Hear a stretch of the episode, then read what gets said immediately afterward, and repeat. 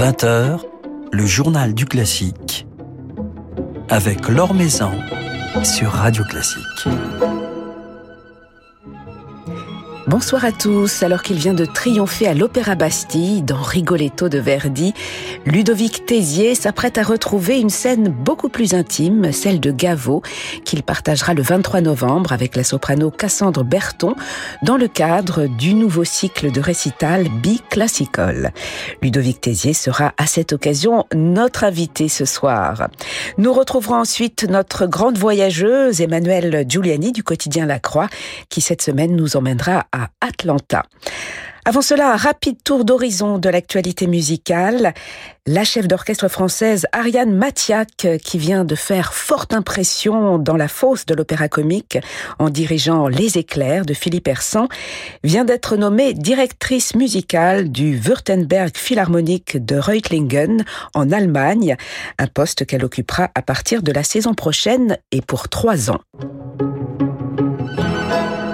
Un changement de direction anticipé à l'Opéra national de Bordeaux. Emmanuel André, qui devait succéder à Marc Minkowski à partir du 1er septembre 2022, prendra finalement ses fonctions dès le 17 janvier prochain. Une décision, nous dit-on, prise d'un commun accord entre toutes les parties et s'inscrivant dans une volonté de faciliter la mise en œuvre de la saison 2022-2023.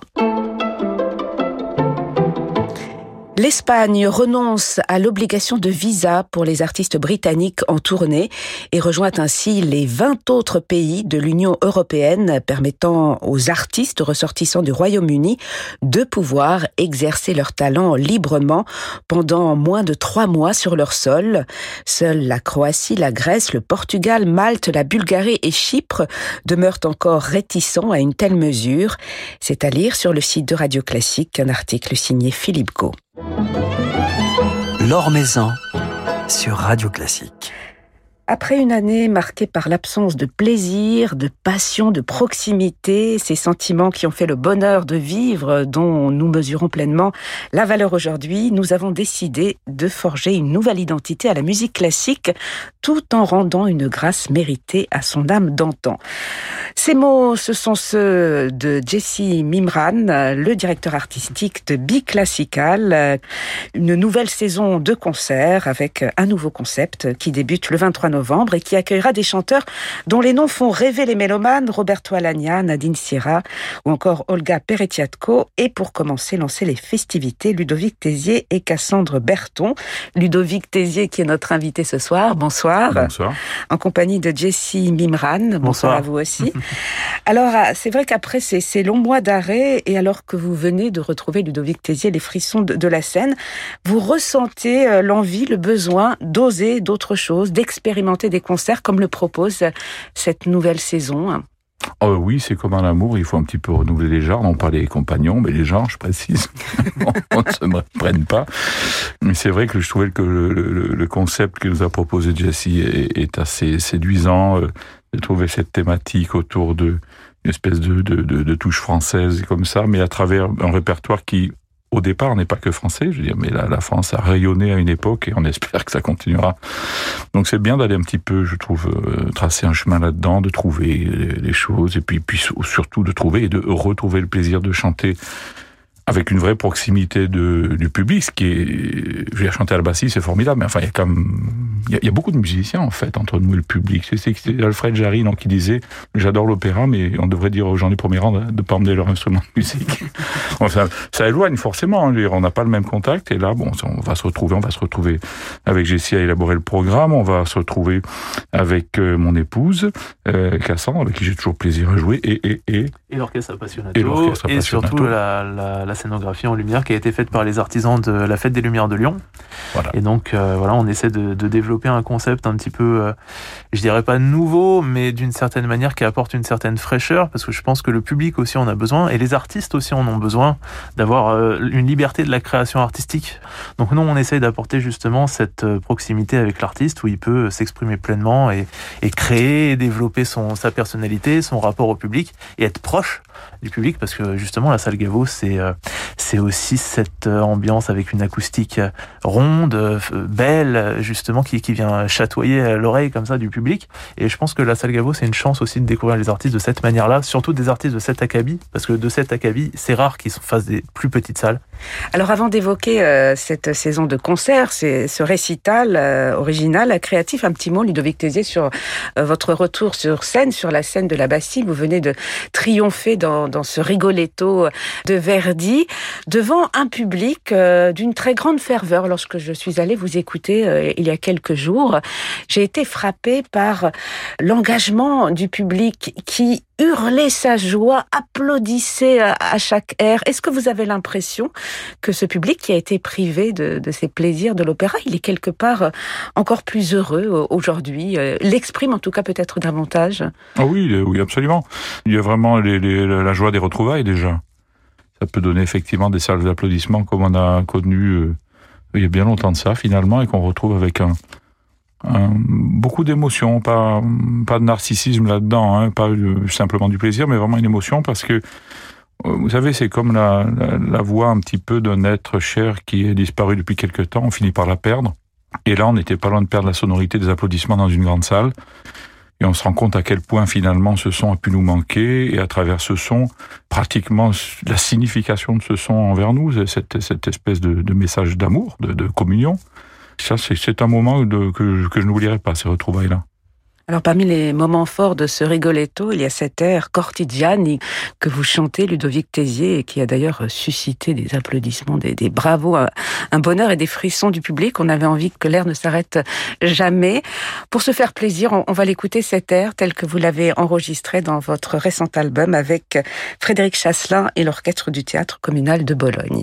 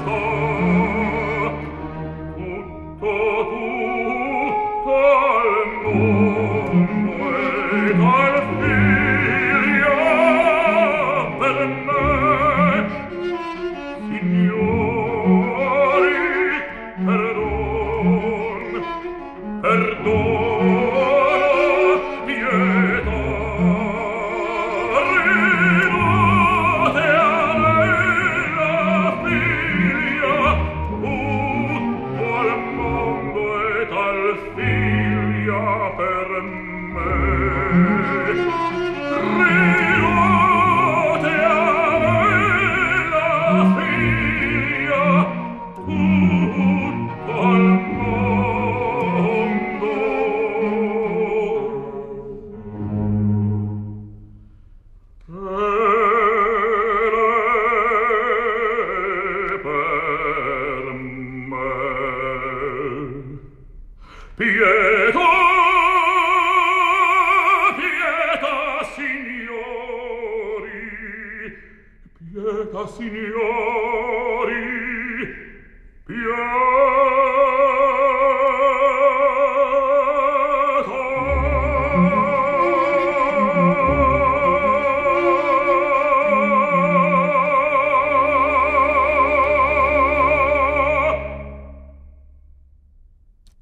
L'air Cortigiani vil razza danata de Rigoletto de Verdi qui figure au programme de votre album, merveilleux album Verdi, Ludovic Tézier, enregistré avec Frédéric Chasselin et l'orchestre du théâtre communal de Bologne.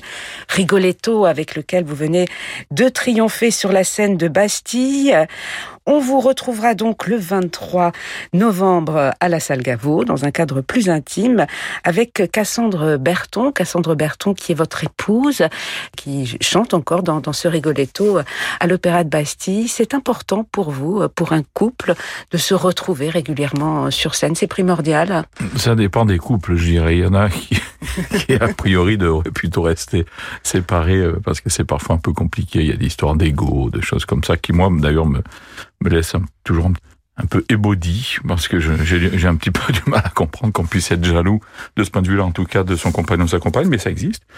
Non, en l'occurrence, nous on s'est rencontrés en scène, on adore euh, faire de la musique ensemble, c'est assez instinctif, euh, la musique entre nous, ça se passe... Euh, en fait, on sait pas trop comment, mais on respire en même temps, on finit en même temps, donc voilà, l'essentiel est là. Et moi, bon, bah, effectivement, quand on m'a proposé de de, de, de, reprendre un petit peu la route de, notre couple musical. Moi, je, je oui, oui, j'y vais à pied, très volontiers, parce que c'est vraiment un réel plaisir. Et vous avez les, les mêmes affinités euh, de, répertoire avec Cassandre Berton En matière de goût, en matière de, matière de goût, ça en est même inquiétant. vous voyez Parce qu'on se retrouve, même sans le dire, on en parle, je veux dire, a posteriori, et chaque fois on met pratiquement les mêmes mots sur notre expérience euh, lorsqu'on a écouté tel ou tel enregistrement, tel ou tel spectacle. On a peut-être une esthétique qui dès le départ était très proche euh, en matière de, de, chant. On a suivi finalement chacun une formation qui était très franco-française, la sienne étant particulièrement excellente avec Camille Moran. Voilà, donc il y, y a, effectivement une espèce d'affinité euh, globale et, et, en matière de musique particulièrement, oui, qui, qui fait qu'on est très bien ensemble et en particulier donc dans le répertoire français qui sera à l'honneur dans le cadre de ce récital, puisque le principe de cette nouvelle saison de récital biclassical que vous avez imaginé, Jessie Mimran, c'est de, de, mettre en avant pour chaque récital une thématique. Oui. En l'occurrence ici, euh, bah, la French Touch. C'est une thématique à chaque fois d'actualité. C'est-à-dire que Ludovic va représenter un peu ce qu'on va appeler le Made in France, parce que justement, on essaye aussi de mettre en évidence que la France a inspiré d'autres pays, d'autres nations, d'autres cultures, et quand on a la chance d'avoir avoir des artistes comme ça, c'est toujours, euh, toujours un plaisir, je pense, pour le public de, découvrir euh, ces répertoires-là. Justement, l'idée, c'était un petit peu montrer le, euh, finalement là, là où notre culture a pu se loger, et en l'occurrence au, au, creux de, de l'âme et de, des cerveaux de très très grands génies. On parle de Verdi, on parle de Mozart, ces énormes compositeurs, on n'ose même plus dire compositeurs, c'est encore au-delà, euh, à un moment donné se sont intéressés à notre langue ou à notre culture pour ce qui est de Mozart, à travers notamment évidemment les, les noces de Figaro et Beaumarchais, euh, ça signifie quelque chose. Je pense qu'il n'y a pas de honte à en être un peu fier. Et puis surtout, ça doit engager à, à y croire encore, comme disait l'autre, et à, la prolonger et à, et à, la transmettre à nos gamins, parce qu'elle le vaut le coup d'être d'être là dans quelques centaines d'années encore, j'espère. Et puis vous avez chanté Verdi en, en français, euh, oui. Don Carlos. Oui. Euh, et Macbeth. Et Macbeth, et Macbeth oui. en français, on m'avait dit est-ce que tu ferais Macbeth en remplacement Covid de dernière minute oui. Aucun problème, j'avais déjà fait Macbeth en italien.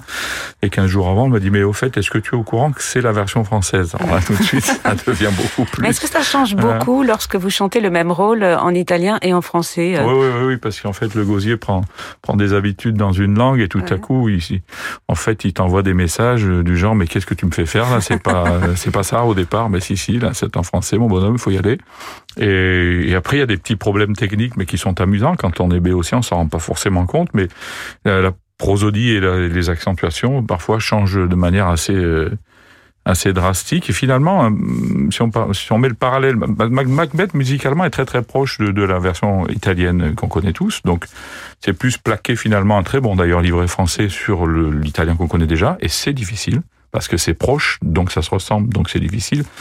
C'était presque plus simple de faire le Don Carlos où là, quand on pense notamment au duo avec le roi, c'est quand même très très différent. Donc là, au moins, c'est une nouvelle partie. Il n'y a pas de, a pas de problème de calque. Alors on va vous écouter euh, en duo avec euh, Cassandre Berton, puisque vous avez enregistré ensemble une œuvre rare, un opéra de Vincent Dindy, euh, L'étranger. C'était même une, une première mondiale. C'est l'une des grandes aventures musicales que vous avez vécues ensemble avec Cassandre Berton, cet enregistrement de, de L'étranger. Absolument, d'autant plus que Montpellier avait mis un petit peu les, les moyens de, de, faire les choses vraiment bien avec Foster qui est un chef remarquable, mais toute la compagnie était superbe. Et cette œuvre euh, nous a vraiment euh, laissé euh, assez stupéfaits de, de, de, la qualité musicale et de la qualité d'orchestration, notamment lors, de la deuxième phase, lors du deuxième acte, qui est absolument remarquable.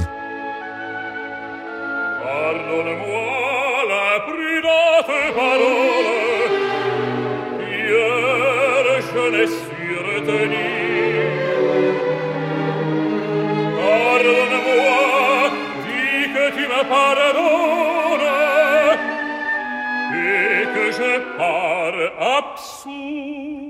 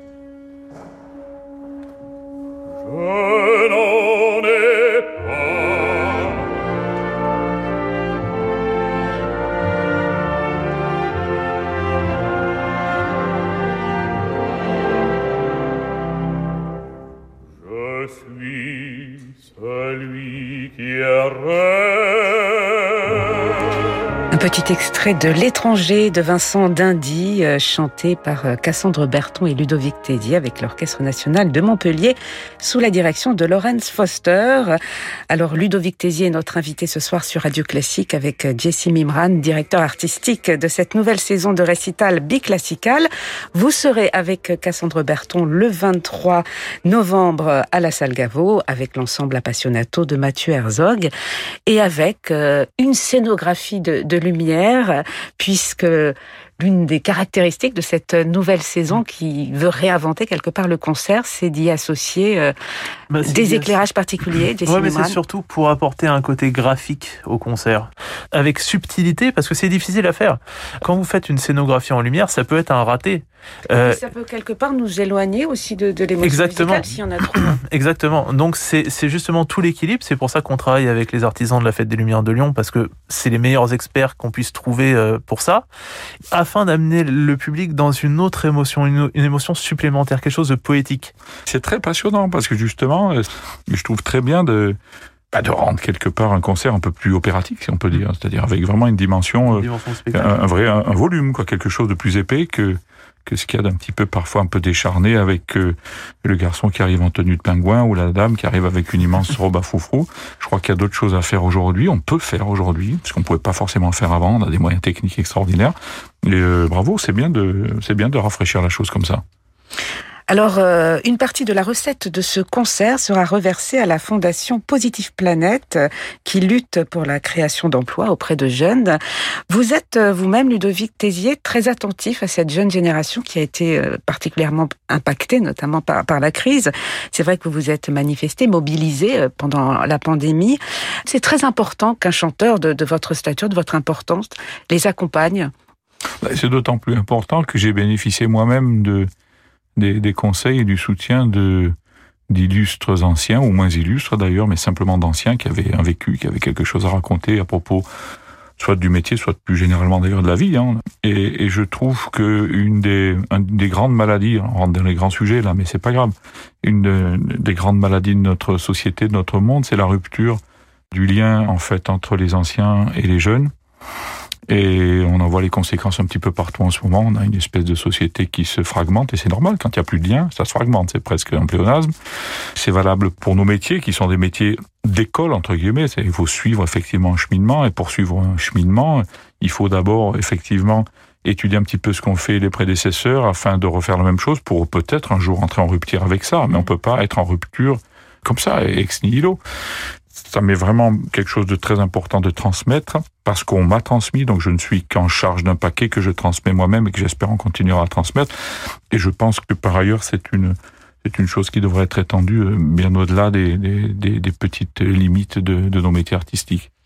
Il faut rester vivant, il faut rester euh, dans une énergie créatrice afin que, que ce lien soit maintenu euh, entre nous, des vieux vers les jeunes, et plus globalement des artistes vers, vers leur point de mire, c'est-à-dire le public.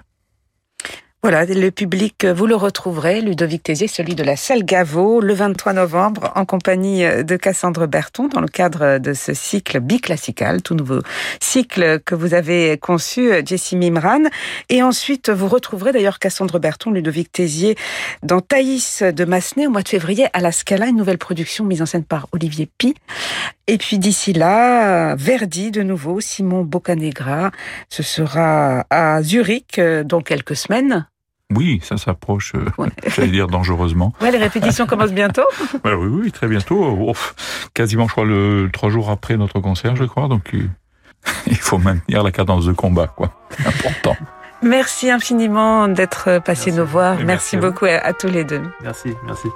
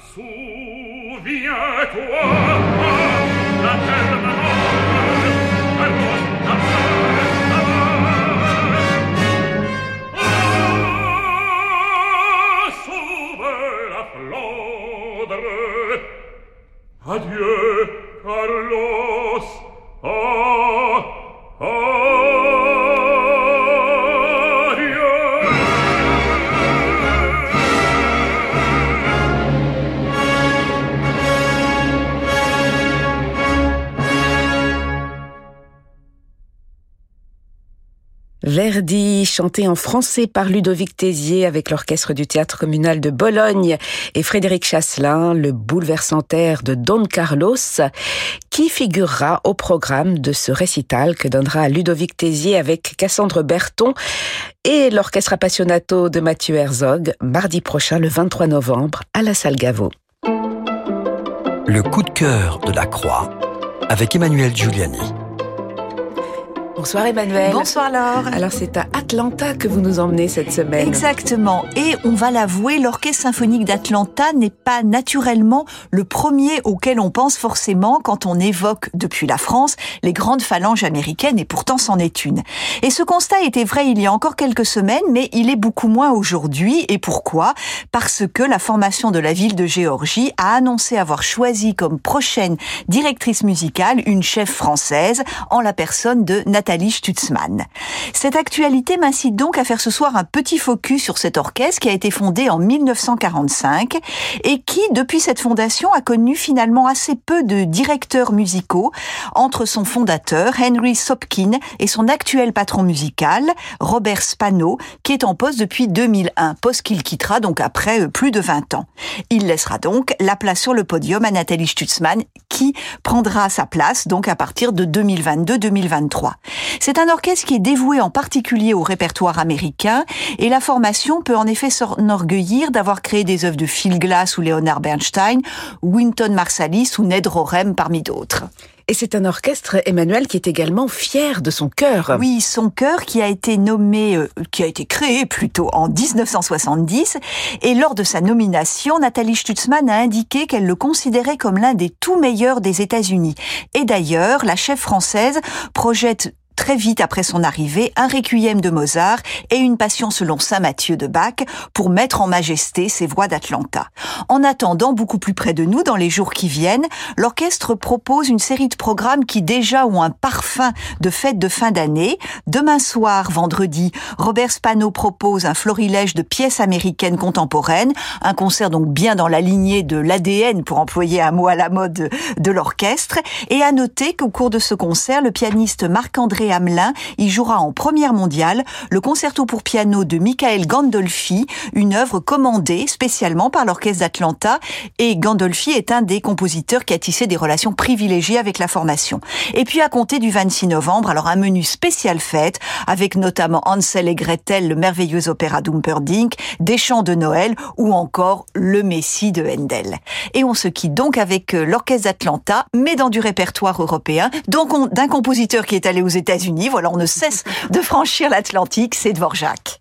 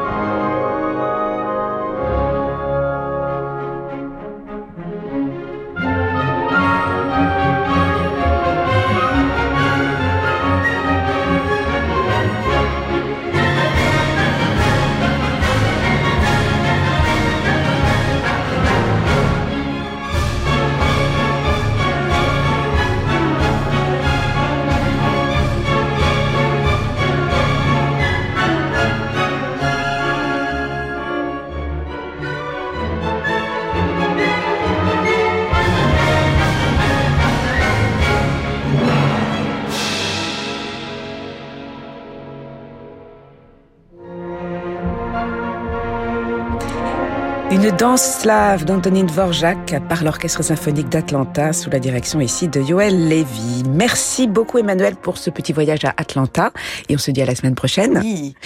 Merci à Aurélie Messonnier pour la réalisation de cette émission. Demain, pas de journal du classique, mais un concert en direct de l'Opéra de Rouen, un concert qui vous sera présenté par Jean-Michel Duez. Très belle soirée à tous, soirée qui se prolonge en musique avec Francis Drezel.